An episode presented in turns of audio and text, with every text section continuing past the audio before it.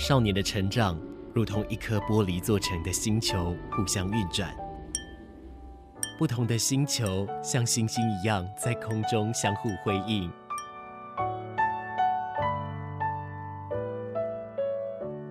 但玻璃发生碰撞时，只能碎裂吗？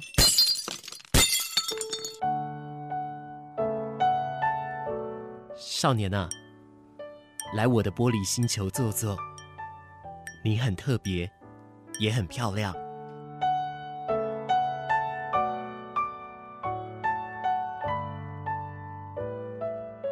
各位听众朋友，大家好，我叫阿紫，现在二十六岁。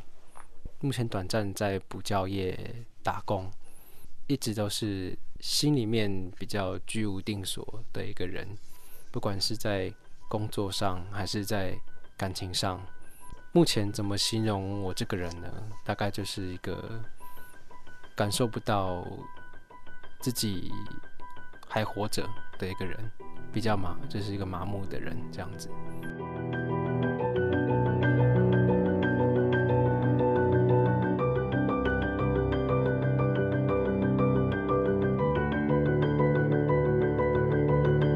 我十七岁的时候读的是第一学府。我本来就是一个不太喜欢读书的小孩，但受家里的控制，我觉得是压力蛮大的，所以我在高二准备升高三的那个暑假，挑了一个时机点，大概就是一个周六的早上，算了蛮长的一段时间，就是我家里的人什么时候会不在场，然后我就算准那个时间点。执行了一个烧炭的计划，这样子。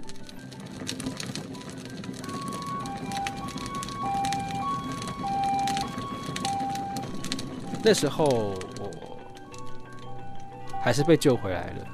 妈妈提早回到家里，发现家里的门全部都被反锁。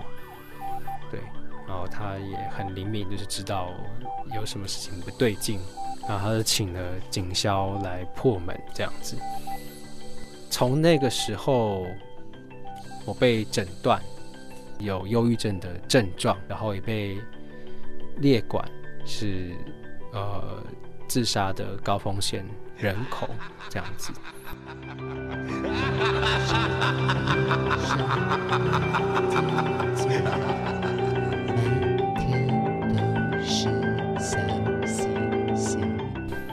嗯，最后一根稻草。是这样，就是呃，我妈就会算蛮紧迫盯人的，就是会一直关心我有没有去补习班上课。她有在学校逮过人。那从从那个时候，我就发现到说，我我符合家里的期待上第一志愿，但是我最终没有获得那个相对的自由。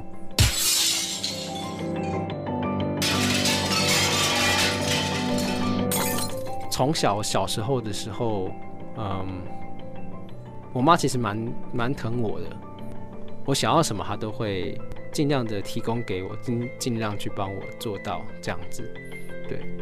但好像那个感觉从我身上高中之后就消失了，那个东西的逝去，对我来讲，其实才是我当初自杀的那个时候。感到最悲伤的事情，虽然我很爱他，但是他变了，我也变了。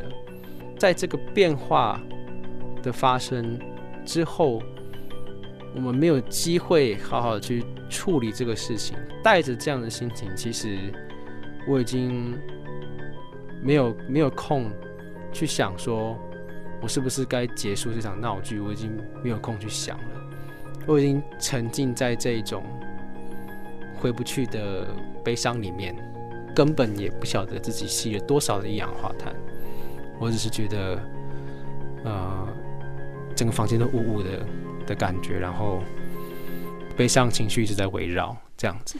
那后来，呃，当然说中间，哎，之后之后被破门而入，被救出来了之后，当然就是进行一连串的一些医疗、嗯、咨商等等这一连串的。但是像这样这一些，除了这些之外，呃，我们不得不说，这个算是人类很重大的一个很大的创伤，甚至是一个很大的一件事件，嗯，它在发生后，对于你前与后的个性上、生活上，它变了什么样的转变？其中最大就是我的反应力跟社交能力吧，这两个是最明显削弱的部分。过去我的反应力其实都还算算不错。别人问我问题，我都算是蛮直觉的去回答自己某个心中的答案，这样子，不管它是什么。烧炭之后，这个能力就变弱了，甚至到现在，你也能够发觉到，其实我的语速比正常人都还要慢。Maybe 从现代医学的角度来看，是确实我的。脑神经受到了一氧化碳某种程度的损伤。根据现代医学的统计，一氧化碳伤害的是脑神经的神经回路系统，而一氧化碳吸入的浓度必须达到百分之三十八，就会造成相关的危害。可是，在台湾又有多少人选择使用烧炭的方式来轻生？台湾大约每一年都有两成左右的自杀者是选择使用烧炭的。可是，在统计的相关原因时，并没有烧炭这个选项，只能归类在瓦斯以及其他气体当中，没有详细的数据来做统计。而为了降低这相关的发生率，木炭的包装上印有了“珍爱生命，希望无限”的提醒文字，以及生命线等相关的防治单位的求助电话。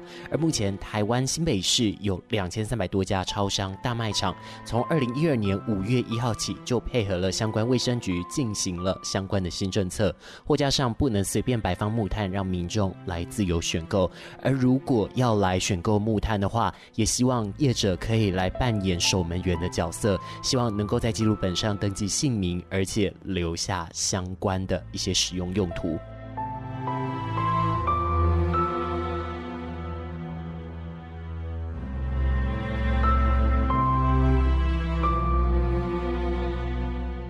阿紫在升上大学时，一直都觉得自己的病识感相当低落，可是他有明显的感觉到自己是非常害怕人群的。但后来也因为学业和情绪的关系，选择了休学。而之后在工作了一阵子，拥有了第一段感情。但是他说，他仍是带着过去的伤痕，在想着未来的事。所以在过去而言，那一些做法都不是太好。当时候觉得自己也是自自己的生活，好像真的有点如我所想的那个样子。但是我没有意识到的是自己。还带着过去的那些负面经验，在进行自己未来的人生。当时是没有想到的，就跟第一任女友闹得蛮不愉快的，两个人互相都会有情绪勒索的状况，甚至是呃，我自己我自认啊，我自认我对他的情绪勒索是比较严重的，然后我是。那个时候才发现到自己，嗯，又更害怕人群了，越来越害怕人群，生活上的解离感又更重了，开始对病逝感这件事情有一点点萌芽。第一段感情告吹之后，阿紫觉得自己的灵魂少了一半，但她也不知道该怎么处理。所以他开始过上纸醉迷金的生活。他在各大网站上开始流连，最后与东南亚的女孩们有了邂逅。而他的第二任女友就是东南亚籍的，但是却在有一次在他骑车的路上，他睡着了，也因此出了非常严重的车祸。而躺在医院时，阿紫才发现，原来过去所造成的一些精神症状以及后遗症，已经深深影响他的生活了。我才开始比较体会到。自己过去的问题已经累积到现在，蛮难解决的了。就是我的存在正在消失的这件事情，变得越来越明显。然后，嗯、也会因为觉得自己这样不上不下的状态，所以就会蛮容易在生活上对小事情都很容易发怒。这样子，后来阿紫在医院的骨科病房休养，也在这一段时间认识了奕晨，也就是我们之前所来访问的一位作家。而他们在到凯旋医院就诊时，阿紫才发现原来他有双极性情感障碍。可是阿紫说，这一段时间其实已经拖得太长了。他也觉得，直到目前为止，他都是靠着愤怒的情绪在世界上幸存着。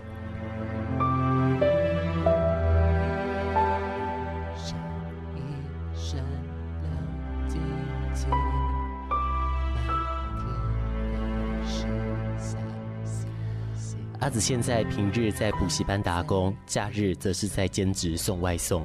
可是他说，大多数的时间自己都像是一个灵魂被抽干的躯壳，大多数的感受就是没有感受。直到某一些愤怒的点，或是有一些特定的事情触发了他的情绪，他才觉得自己是存在着的。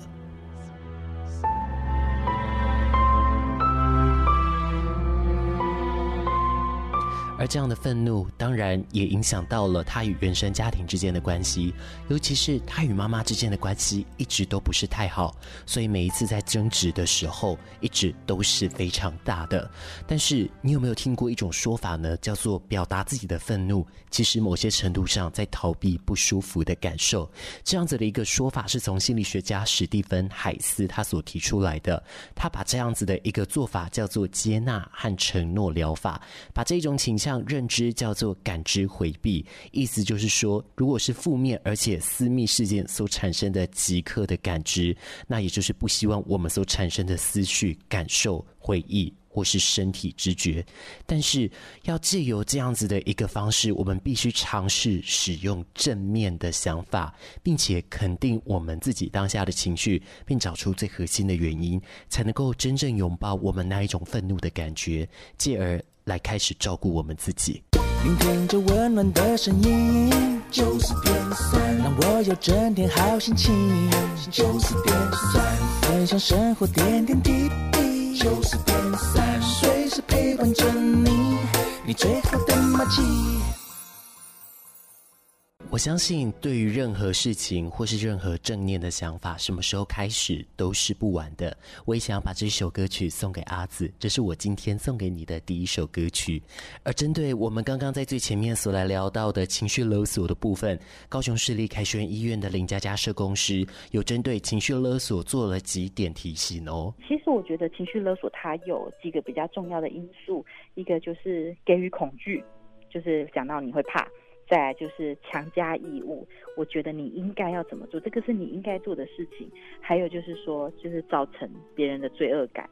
对，那嗯，在在临床上我遇到的，其实呃，病人会对家人情绪勒索的比例。跟家人对就是生病的那个病人情绪勒索的比例其实是不相上下的。当然，我会觉得说，如果说这个他已经是忧郁症的患者，我我我会我会比较倾向于说，嗯，有些时候就是一种就是我我需要找一个找一个。方向，我需要找一个人来协助我，我抓得紧紧的。我觉得这个不能叫做情绪勒索，因为就是我在求助。我觉得这种这种在求助的这个这个过程跟这个行为是需要被鼓励的。因为通常我们看到很多很多的病人，他都是我我不想要让我的家人担心，我不想要让我的长辈就是对我的期望就是消失，所以我就忍着。我觉得我自己可以，但是我实在是没有办法。所以说，对于身边人来说，我会多，我会多比较多的，就是包容。说，如果说你愿意去求助，那你就是尽量。阿紫一直以来都觉得自己没有办法掌握自己的人生，什么时候要读什么学校，几点要去哪里补习，什么时候该上床睡觉，这些都如同被规划好的，他就像一个机器人一样，这也就萌生了他想要离开人世的念头。然而，在烧炭未遂之后，阿紫在近期问了他的朋友，他在以前高中时跟现在哪里不一样？朋友说，他变得异常安静，变我突然变得非常的安静，不爱讲话这样子。他讲的时候，我才意识到说，哦，其实一直到大学。虽然我只念三年，就是一直到大学，似乎不是似乎啦，就是确实都是用这用这个态度在面对各项人事物，所以呃，所以我才没有一件事情是做的比较久的。我从那个时候，逃避性人格就就变得更强烈，就更加强，这样子。就是只要我预先观察到我在做某件事情长远发展，如果会造成我的心灵损伤，或是物理上、身体上损伤的话，我就会，我就会及时喊停，这样子。不管是升大学时候的社团，社团我只参加一年，后来休学出来工作时候，截至目前为止，没有一个工作是超过八个月的都没有，很长是做个两三个礼拜，甚至两三天，然后就就离开了。因为，呃，我觉得我越做压，就是压力是越大的。我分我我可能会在职场上失控，这样子。从亲近人群到害怕人群，从相当健谈到沉默寡言，这些都是在阿紫经历了烧炭之后，这个生命重大变迁后。在他身上所留下来的后遗症，但是阿紫，我想要告诉你，你其实很善良哦，因为你自己知道，可能因为愤怒会带给别人麻烦，所以你不会在职场上恋战。这样的你是很善良的，而我相信现在的你，只是暂时蹲下，你将来是有机会可以再站起来的。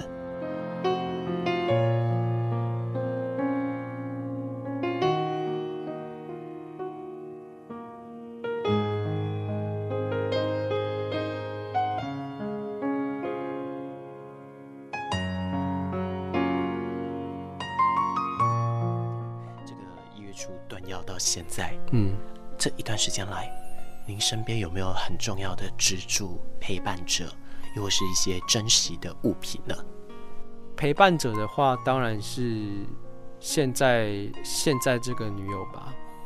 虽然虽然我也为了她烧过炭，这件事有发生过，甚至是呃有一阵子，不知道是她，应该应该是说她。我跟她都会错意，他都说他想要跳海，我就我就我就真的带他去跳海了，载他拖过去，绳子捆着拉他这样子，两个人都进到海里面这样子。各位听众听到这边可能会觉得很荒谬、很奇怪，就是说这么互相伤害的一对情侣，那为什么能说是精神支柱呢？对，这个就是要回到。我讲过的一个东西，就是维系我的生存的，就是那个愤怒的情绪。因为我对我对我的女朋友愤怒，呃，愤怒她不是我想要的那个样子。那我我也愤怒我自己，不是她想要的那个样子。那在这个愤怒之下，呃，我算是被动继续前进了。他能不能说是某种精神支柱呢？我觉得客观来说，不能是，不能算是。但是至少在我的主观意识底下，他维系了我的生存，截至目前为止是这样子。那嗯，但这个情况我也不能够保证说他到底能够维系多久，因为我最近也。呃，获知了一个消息，就是他的他的母亲因为得了武汉肺炎过世了，非常的迅速这样子。我因为我还是我还是跟女朋友谈说，就是他他究竟会留在台湾呢，还是会回去印尼？然后他告诉我的事情是，他会回去印尼。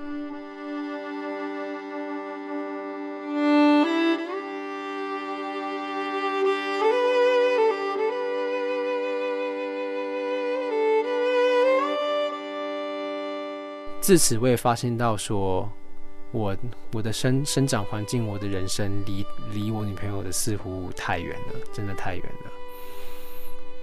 呃，我的命运真的太太多太大程度的不相同。但是痛苦的指数是差不多的。我是有点算是眼睁睁的看着这个关系崩解中，但是，嗯、我的态度就是，我还是把这这一段关系走完。必须说你很努力了，那我也没有办法跟你说辛苦了，因为我不是你，我没有办法去感觉到你的痛，我没有办法，不太能去感觉到你的感受。嗯，我只能说，我们可以感受到的幸福，有的时候近在咫尺，有的时候很远，但我们不知道它在哪里。但是我们能做的是，我们可以选择，现在我们。可以去索求什么样的礼物给自己？如果你拥有这样的一个权利，你拥有一个在奇幻精品店的权利，嗯，你能拿到任何你想要的东西，你会想要什么？它可以很具体，它也可以很抽象。嗯，这个我大概能够。想象的，我我能够想象的、因为，呃，过去的过去的那些问题，我我态度上我是不打算解决，就是，但是，但是我现在比较需要的，应该是这样，比较需要的，因为我，嗯，身体上就是因为脚断过的，脚断掉了的关系，它整个牵引到我身体。肌肉啊，包含脊椎啊、颈椎啊这些各种骨骼肌肉运作都完全不协调，很难很难运动，然后身体也呃非常的没有没有力气，也没有办法放松，这个肌肉都是紧的。如如果有这么样的一个奇迹的话啦，我会我会希望说有一次。至少有一次的体验，就是我的我的身体，我的我的肩，我的肩膀，我的腰，我的屁股，我的脚，不再不再疼痛，只要只要这样子就好了。现阶段是只要真的是只要这样就好。我相信奇迹会出现，我也相信幸福会出现。其实你在访问的这一天，你有留下一些话想要给你的伴侣，但我希望。你可以当场说，我也希望你要相信，最后一定会有幸福来临。这首歌曲送给你，李翊君的《星星》。